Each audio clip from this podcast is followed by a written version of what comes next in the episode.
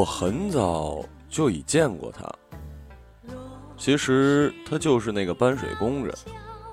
在我大一的时候，他常坐在一顶十二色的大阳伞后，眯着眼睛抽十块钱的泰山烟，接收女生们的水片和空桶，把库房钥匙扔给男生们。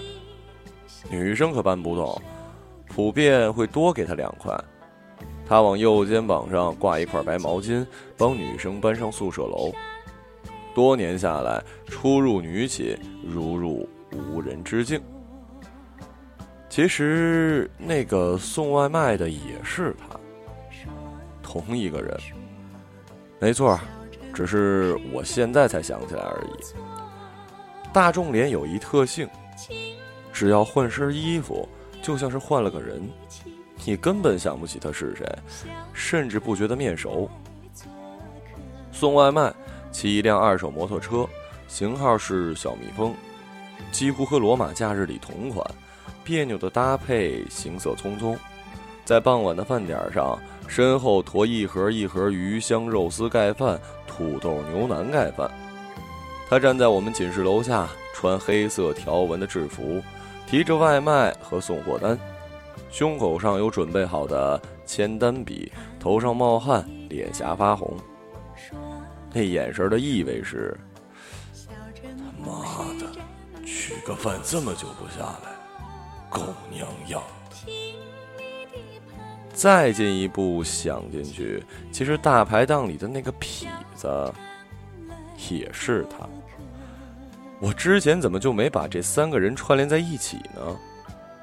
归根结底，还是大众脸的功劳。正好的鼻子，正好的眼睛。五官丑帅，中庸的像一只考拉。三十多岁的样子，五天洗一次澡的样子。夜里，他脱去快递员工服，蹬拖鞋，挂个大佛牌子，呼朋引伴。不知道他哪来那么多混子样的朋友。一群人在学校的后门一家蒸虾摊子上吃。小龙虾太贵，他们从来不吃。只点廉价量多的肉串和啤酒，很招老板的白眼。但这一桌永远最闹腾，给店铺涨人气。拖鞋踢溜在脚上，武汉方言原汁原味儿，比那夏季松柏上滴出的油脂还纯粹呢。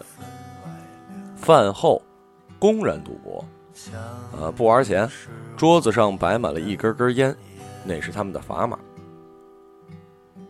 妈的，老子一根泰山不顶你三根黄山啊！我和同学在那儿聚餐的时候，常听到坐到外面的他吼这么一句出来。也正是因为这声音，成为了一连串回响的线索。通过小众的声音，我才能确定这些角色都是他。色、沉、深度沙哑。标准的死金摇滚嗓。若他收拾收拾，把那武汉男人标准的干练小平头烫成长发，站在地下酒吧镁光灯前吼一首《帝王》，估计 Jaden 都要流下两行眼泪，跪下膜拜了。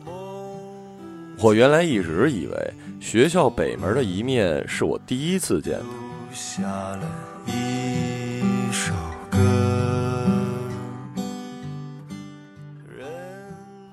我头一回见他那样曲线的人，穿着学校食堂保洁员的白色制服，站在 ATM 机和我之间，像个生根发芽的人。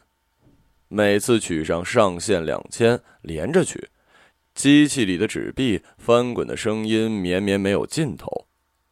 武汉最热的七月里，他显得焦急，像是尿急，后颈上冒汗。钱还没取出来，他就把手张开，悬在那儿等着抓，右手攥着一个红色塑料袋，把钱往里塞。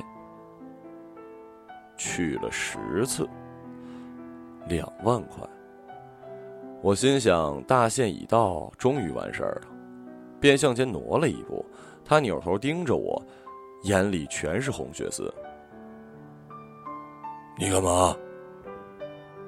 啊？我以为你用完了。他不睬我，转身伸手摸兜，又掏出一张卡插进去。那个午后，我死都忘不了。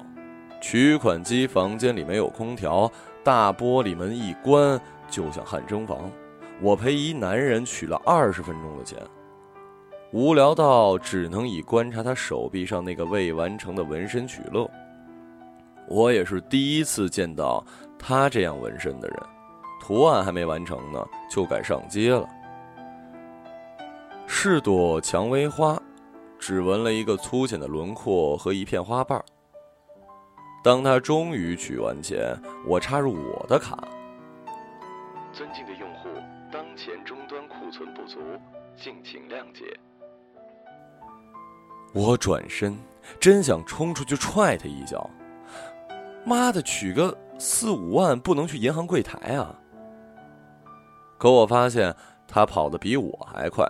冲向一辆即将启动的七八八路公共汽车，拿手肘狂砍车屁股，嘴上呼喊“等他一下”。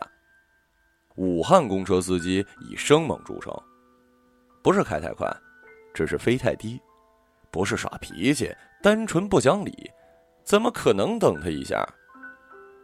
气得他在原地愤慨不已，对着车牌号的方向咒骂，让我实在怨不起来了。再见已是大半年以后的事儿了。我升大三，偶然得到一笔不菲的稿费，想奢侈一把，带女朋友买身好衣服，在 Zara 的门店里，竟然站着他。远远的，单凭那声音和手臂上的纹身，我就认出他来。心里反刍，我感应到当日 ATM 机前的极度闷热。他穿衣还是土气，拎着几个纯黑亮泽的购物袋，里面明显是女款的高档衣裙，墨镜倒戴着，跟导购员讲话。那朵蔷薇完成了，但是怎么看都觉得不对劲儿，歪歪扭扭的，不像是正经纹身师的作品。女友问我：“你盯着一个男的看什么看？”这人不是个诈骗犯，就是喜欢体验生活的土豪。他之前还是咱们学校的保洁员呢。大三的暑假车票难求，我想先做一个月的兼职，再回家也无妨。在学校公办的招聘会上，竟然又看见他，我足足愣了两分钟。是他没错，从远处就看得到，他手臂上多了几个纹身。乱乱的看不出章法，图案一个比一个丑。让人感到震撼的是，他留了光头，后脑勺纹了半只机器猫。机器猫下面有日语的“多拉 ”，“A 梦”两个字儿还未完成。此人每次纹身就纹一半出来显摆，这是哪门子潮流吗？他捏着几张招聘海报当扇子，靠在沙发上几乎要睡着。右边坐着一个年轻人，替他审核前来应聘的人。我靠过去，呃，你这里招人？他被我询问惊醒，从头到尾打量了我，显然不曾记得我的脸。是啊，招人，你做不做？具体是什么工作？一两句说不清楚，跟着做两天就会了。学校公办招聘会能通过审核的公司都没有什么猫腻儿。我填了份单子，他说让我等电话。电话发来一个地址，我找到那个写字楼，是顶层，青绿色的地砖，大面积的白纱帘，装修漫不经心。一排二三十岁的人，人手一个笔记本。围坐在一面长桌周围，四周烟雾弥漫，泰山烟的烟盒摆在桌子尽头的位置，后面坐着一个叼着笔的光头，就是他。搞传销的吗？这还用问吗？肯定是搞传销的。只要你推开门看到那一幕，你也会做出这样的判定。一，地点隐秘。二，电脑、电话、传真机这些办公必备品压根儿就没有。三，搞个人崇拜，一群男男女女围着个闻着机器猫的骗子虚度时光。我走上前一步，坐下去，想听听他是怎么给这些人洗脑的。完全是出于好奇，而且我对我的思想坚固程度非常有自信，也想看看这曾经的食堂保洁员是怎样通过一张好嘴，站在金字塔顶层的位置，发展下线，榨干这些无知的傻子们的存款的。我要写一篇报道，标题我都想好了，就叫《无间道之传销总部》。我坐了一会儿，看他们人手一个笔记本，也故作虔诚，掏出包里的笔记本来。闻机器猫的光头仍然是不知所云的讲着，似乎并不介意我的突然闯入。人呐，总是会轻易相信大多数人都相信的东西。别人都争着抢着做的事儿，我不做，那我不就是吃了亏了？对不对？人群就是这么想事情的，这就是我们做事的核心。我们抓住这个核心。他说话的空档就嘬了一口烟，抠两下脖子，烟从鼻孔里分两行出来，我简直不知他所云。下午这一票相对容易，去库房换点西装之类的就行了。好了，开工吧。喂，新来的，你跟着他们就行了。大学生吧，工资一月两千，我们现在很缺人，你拉一个同学过来，给你提成二百。说罢，一行人起身，收拾笔记本，冲向另一个房间。我靠过去打探情况，那是一个更衣间，有成堆的西装、休闲装。在一个桌子上，整齐地摆放着领带、墨镜、鸭舌帽、各式皮包之类，简直像一个时装秀场的后台。一个少妇模样的女人拍了拍我的肩膀，说：“今天下午的场子不太适合你，你长相太年轻，不用换衣服了，跟着我们看看就行。”一行人更衣完毕之前，短裤短袖的邋遢男女瞬间提升了三个身份档次。个个像职业精英一般，就连走路也挂上了演技。二十来号人，电梯分两波下楼，一起挤上一辆公交车，这场面对比度很强烈，惹得司机勾着头往后望了许久，听见后面的喇叭响，才想起来启动。下了车，闻机器猫的男人走在前面，在他后脑勺上，哆啦 A 梦。又多出了两只手和一只脚。总体来讲，还是丑，线条歪歪扭扭，构图左胖右窄。我算是服了，纹身纹成这屁水平还敢开业？到了西春路的路口，众人如演习好的一般，各自分散，瞬间不见了人影。我只得跟着光头。他走进步行街上一家新开业的珠宝店，似乎和老板早就相识，用沙哑的声音谈笑了几番，又看着手表，掏出手机发了条短信。这珠宝店里空荡荡的，电视广告里也见过，现实中实在没什么人气，随时都要倒闭的样子。门口也挂上了“周年店庆，重磅献礼”这样冠冕堂皇的标语。估计这样冷静的店，天天都是周年店庆吧。光头的手机响了，是短信发送成功的铃音。接着，那些我所熟悉的职业精英从不同的地方向珠宝店走来，十来人在店里和导购员聊天，十来人在店外排起了队伍。让人讶异的是。不出十分钟，就有一些非我们公司职员的陌生人开始加入队伍。我站在旁边，竟听到一个女人在打电话催促：“哎呦，你快来！你都没见多少人在这抢，你赶紧的，全场八折，过会儿啊，啥都没有了。”还有人说：“爸，你带个小椅子过来帮我排队啊！你闲着也是闲着，我公司下午有事儿，你快来，我还占着位置呢。”我真想大喊一声：“你们这帮傻子！”从下午两点到傍晚七点，这相同的二十来个同事轮番的排着队，偶尔在店铺后面的车棚子里互换衣服和领带，交叉穿着不同的裤子、鞋子。添个眼镜，卸个帽子什么的，再绕出来，俨然成了另一个人。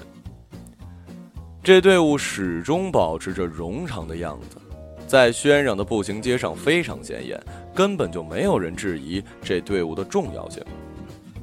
因为从三点钟开始，光头公司大部分员工都成了长长人龙的替补，早已不再是队伍的主体了，只是偶尔补上去，保证队伍的长度即可。后来，闻机器猫的男人告诉我，那个下午，珠宝店所有款式都出售的一干二净，设计精美的、小众的、设计简约的、大众的，通通售罄，像被洗劫了一样。而我们公司获得了销售额的百分之十分成。我问他：“那周年店庆打折？”打个屁折！哼，这世界上就没有打折这一回事儿。在我暑假兼职的这一个月里，我和他们排起过无数个队伍，弄得几个火锅店、川菜馆、澳门豆捞之类的新开业店铺红得发紫，食材紧张，老板员工忙得团团转，免费的晚餐吃得我每日油光满面，胖了十多斤。还弄得一个自行车店把三年前的库存货拿出来当新品，招架那疯了一样的中老年购买者。印象深刻的还有另外两幕，一个是某品牌旗舰手机销售初日，光头司令发了钱，要我们买些帐篷，并放下一句：“你们懂我的意思吧？”凌晨五点，我们的帐篷。便摆满了手机旗舰店的门口。闻机器猫的男人再次掏出泰山烟抽起来，看朝阳升的差不多了，就翻翻电话本。我拿眼一瞧，许多报社记者的名头赫然其上。第二天就上了头条：某手机销售现场火爆异常，发烧粉带帐篷连夜露宿排队。这张新闻图片里。全是我所熟悉的面孔，在微博上被转发了几万次。庆功宴上，这电子集团的武汉方面销售经理和光头握手点头致敬了数次，并在屏幕上放出一张 PPT。与前几款旗舰机发布相比，这款机子在武汉前三日销售量是之前两款的总额之和。呃，我们还捧红了一个模特。几个公司前辈经过商讨，豁了出去，在车展上扛着租来的单反相机，穿着满身是兜的导演服，放下友谊，抬起拳头，了一架。提前准备好的血包在拳头的挤压下爆裂，场面异常惨烈。和一家私人诊所联系好的救护车呼啸而来，抬着担架，输液瓶里葡萄糖输着。弄得那个同事血糖太高，三天里总想尿尿。新闻里是这样描写的：车展女模瑞云魔鬼身材，摄影师为争角度大打出手。后来这模特的身价涨了十倍不止，拍广告上了杂志封面，又改了名字，摇身一变成了二线女明星，火遍大江南北的古装戏里，她分到一女配角。光头打开电视，面无表情。暑期的这一个月里，光头司令一共雇佣了二十来名大学生，并在我们离开时要求签署保密协定，还安排了另外一次活动。那一天，我们走上汉街，这是武汉人流量最大的商业街之一。他架好了摄像机，站在远处，我站在购物或者闲逛的人群之中。抬头看天，大喊一声：“哇塞！”其实那天空里除了厚重的灰云，屁都没有。接着，我眼角的余光里，公司二十来个佯装路人的同事纷纷扬头，做着同样诧异和欢欣的表情，面朝我相同的方向紧紧盯着。这个过程足足持续了十分钟。夜里临别前的聚餐上，光头把录像 U 盘插入电视机，可以清楚的看到。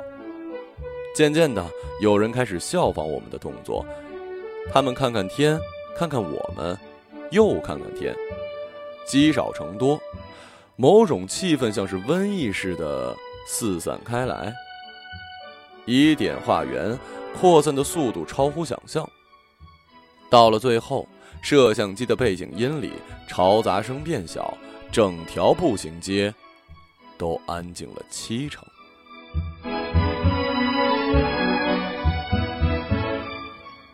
有的僵持在那里，表情疑惑，生怕错过什么精彩的风景；也有赶时间的，三步一抬头，步子被拖得迟缓；更有人干脆停止一切活动，雕塑似的定在那里。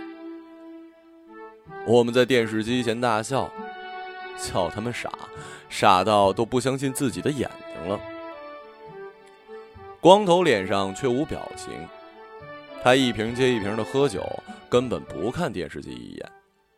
酒后不再说普通话，我所熟悉的大排档上沙哑的武汉方言再次响起：“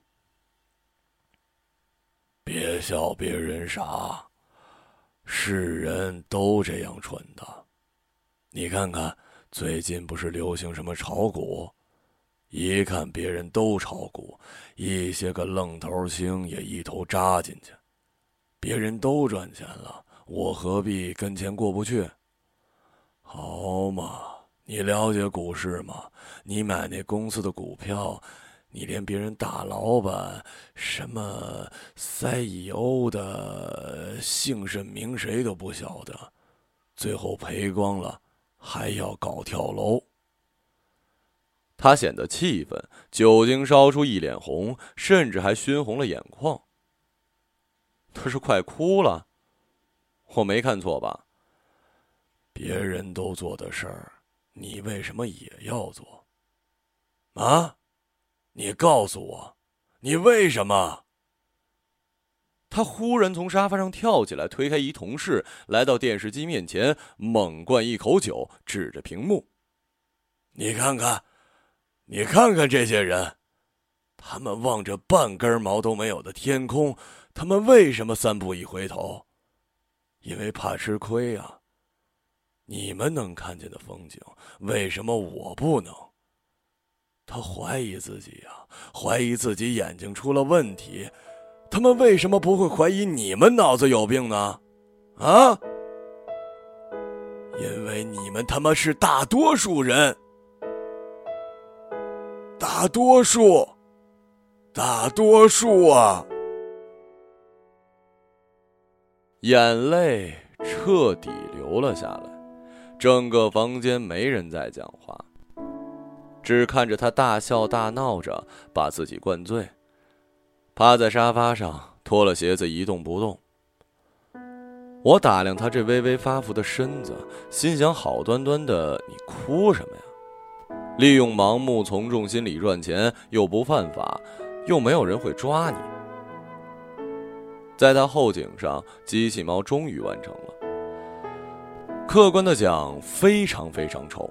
哆啦 A 梦的口袋本是一个扇形，就连这个简单的扇形都被那毫无职业水准的纹身师画成了椭圆。夜里，一个同事，光头的侄子说他一个人抬不动光头，要我配合他把他抬到家去。我们驱车回家，原来他就住在学校附近的莲花小区里，居民楼老旧。掩蔽在老龄的梧桐树之间，楼板之间有强烈的霉土味儿，裤衩子看不出颜色的被单，乱七八糟的花盆都悬在阳台上。推开他家的门，一切焕然一新。他赚的钱都用来装饰他的窝了吧？不过这风格为什么是少女的感觉？公主房的标配，奶白中透着粉亮的壁纸，地上纯羊毛的毯子，让人很难有勇气步入。我处在原地，连着咽了三次口水。他侄子告诉我：“你快呀，我支撑不了了，把他扶床上去。”我踩进去都觉得折煞了这玲珑娇软的装潢，有一些熟悉的亮黑色购物袋，整齐摆放在优质木料的衣柜一旁。透着柜门的缝隙，我看到一排高档女装，品牌货，里面暗自闪光，似乎试图争抢主人的宠幸。仔细一想也正常，估计是发了财了。找了个青春靓丽、花钱如流水的女人。他为我们抬上床的时候，侧屋的门突然咔嚓打开了，一个头发散乱、铺满粉底、涂满夸张眼妆的女人吓得我向后退了三步，紧紧抓住他侄子的肩膀。没事，这是他女儿。那女人二十来岁的模样，长得漂亮。却一脸的疯癫模样，眼神懵懂里还泛着傻劲儿，穿着小黑裙，她左手举着一盒染料，右手握着一个纹身刺针，甩了兔耳朵拖鞋，一下就跳上了床。爸爸，爸爸，今天我给你纹 Hello Kitty 吧，我新学的。光头烂醉如泥，没回话。他侄子拉住女人的胳膊，要她乖，先去睡觉。他告诉我，光头的女儿从前是业界有名的纹身师，他的纹身摄影作品集结成册出版。那是大半年前的样子。女儿忙，要光头去预约一家整形医院，去掉他脸上愈发扩散的一颗黑痣，做个激光小手术就可以了，能美观一些。光头上街，看见一家新开业的医学美容中心，横幅上写着“执行美国标准，美国特聘医师”。开业当日，前一百单五折。他一股脑扎进队伍的末尾，如愿以偿，替女儿抢到了五折的机会。操作不规范，颅腔内发炎，发烧多日，又瞒报家属，处理不及时。你看我表姐，二十来岁。这么漂亮，就落下了个半痴呆的毛病。那医院半个月就被查封了，那三个创始人在美国根本就没有执照。我叔那会儿把家里的几张银行卡上的钱取了个干净，要去美国做恢复治疗。他远远不够，现在还在攒钱呢。他侄子说着话，手上帮光头脱去衣服、鞋袜。光头趴着睡，没一会儿就打起鼾来。他裸露的脊背两侧，就像是女儿的画板。一些天真的、卡通的、扭曲的笔调尽布其上，有新鲜的针刺挂着血痕。路飞、幽灵公主、小桃心儿、棒棒糖。那女人眼神空洞，盘腿坐在那里。不知所以然的望着醉酒的父亲，咬着下嘴唇，看看光头的侄子，看看我，又看看窗外一只小鹅，争抢着冲向铺满蛾子的路灯。